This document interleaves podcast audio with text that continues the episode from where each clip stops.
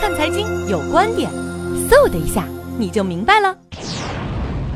呃，各位朋友，今天这个话题呢，我在塔尔市跟大家分享。呃，证监会官员下海啊，是我若干年前就关注的话题。呃，大概在一二年左右吧。那么我们曾经呢做过统计，就是证监会官员下海之后的去向问题呢，呃，我们做了个调查和分析。那么当时呢，我们感到很惊讶，就是说很多公募基金的高管呢，啊，他的呃都曾经有过这个证监会的经历。呃，当时就我们提出了一个质疑，那么就是说，作为呃这个证监会的监管对象啊，它里面有如此多的这个证监会官员的呃出身的官员的话，那么是否给这个呃监管呢呃造成了很多困惑？呃，或者说这样的这个。呃，行业的话呢，竞争是否构成一种公平竞争？那么当时呢，有法制日报呢做了一个报道啊，这个报道呢引起了很大的反响，啊，很大的反响。那么之后不久呢，呃，证监会呢就对这个报道呢也提出了这个做了回应，就是说对于证监会官员下海之后的去向。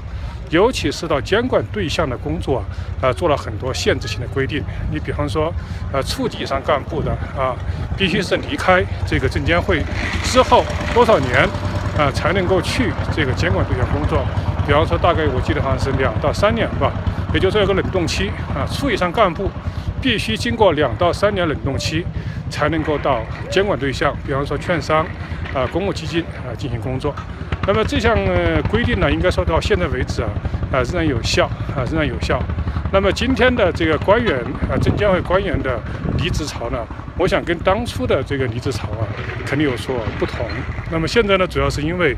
呃，一个是这个对于呃公公务员队伍的这个呃廉洁啊、反腐啊。呃，这个自律呢加强了，应该说啊加强了。那么第二点呢，就是呃，还是觉得我觉得我们这个体制之内啊，跟这些呃官员们的这个前途啊，他的晋升的一种公平的规则，以及对自己的前景呢，应该说呃恐怕更加迷茫啊，更加迷茫。尤其呃现在这个限薪呢啊啊反腐力度加大啊啊等等呃各种这个外在的压力呢。我想也加剧了这些官员们，呃，对证监会这工作的本身的这个这个留恋性的话，就没那么强了啊，没那么强。那么反过来呢，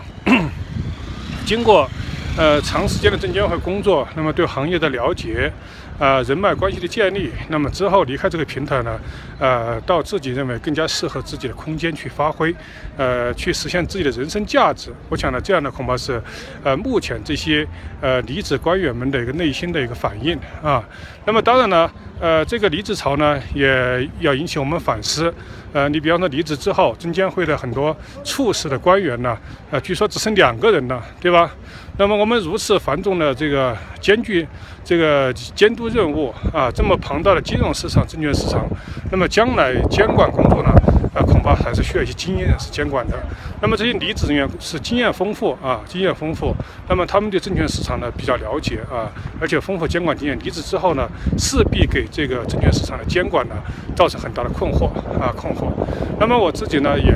呃长期呢在关注证监会的这个。呃，建设的问题啊，证监会的建设问题。那么我想呢，有几点呢，为证监会的建设呢，呃，提个提提提几个建议啊。那么一个呢，就是呃，我们的机构呢要进行改革，公务员队伍要进行改革。那么对于证监会啊这些类似的，比如银监会这些类似的呃专业监管部门呢，那么它的薪酬的改革呢啊，应该要呃进行变革啊，或者说这这些部门呢，我觉得是是不是应该是率先的。高薪的方式的养廉，啊，高薪养廉，通过高薪的方式来提高这这个工作的工作的吸引力，啊，留住人才，啊，这是第一点。那么第二点的话，就是说，呃，在这些部门呢，我们要破除官本为官本位制啊，官本位制，因为就是说，呃，一旦官本位之后呢，那么它就是就涉及一个呃官员的这个人数限制问题，那么就是大家就会比就就会呃千军万马过独木桥，那这样的话呢，在晋升的这个通道上啊，就充满了这个艰辛啊，充满艰辛。那这样呢，很多官很多官员啊，很多人员，他虽然很优秀，但是呢，他这个名额有限。呢，对吧？那么反过来，我们用一种专家制，就是说你只要有某种才能，对吧？那么我们评价你呢，不是给你官员，不是给你这个多高的工资啊，多高的官来衡量，而是对你这个呃对薪酬的那个表表彰啊，还有呢就是对你社会意义的一种评价啊。我觉得这样这方面呢来体现。所以我觉得，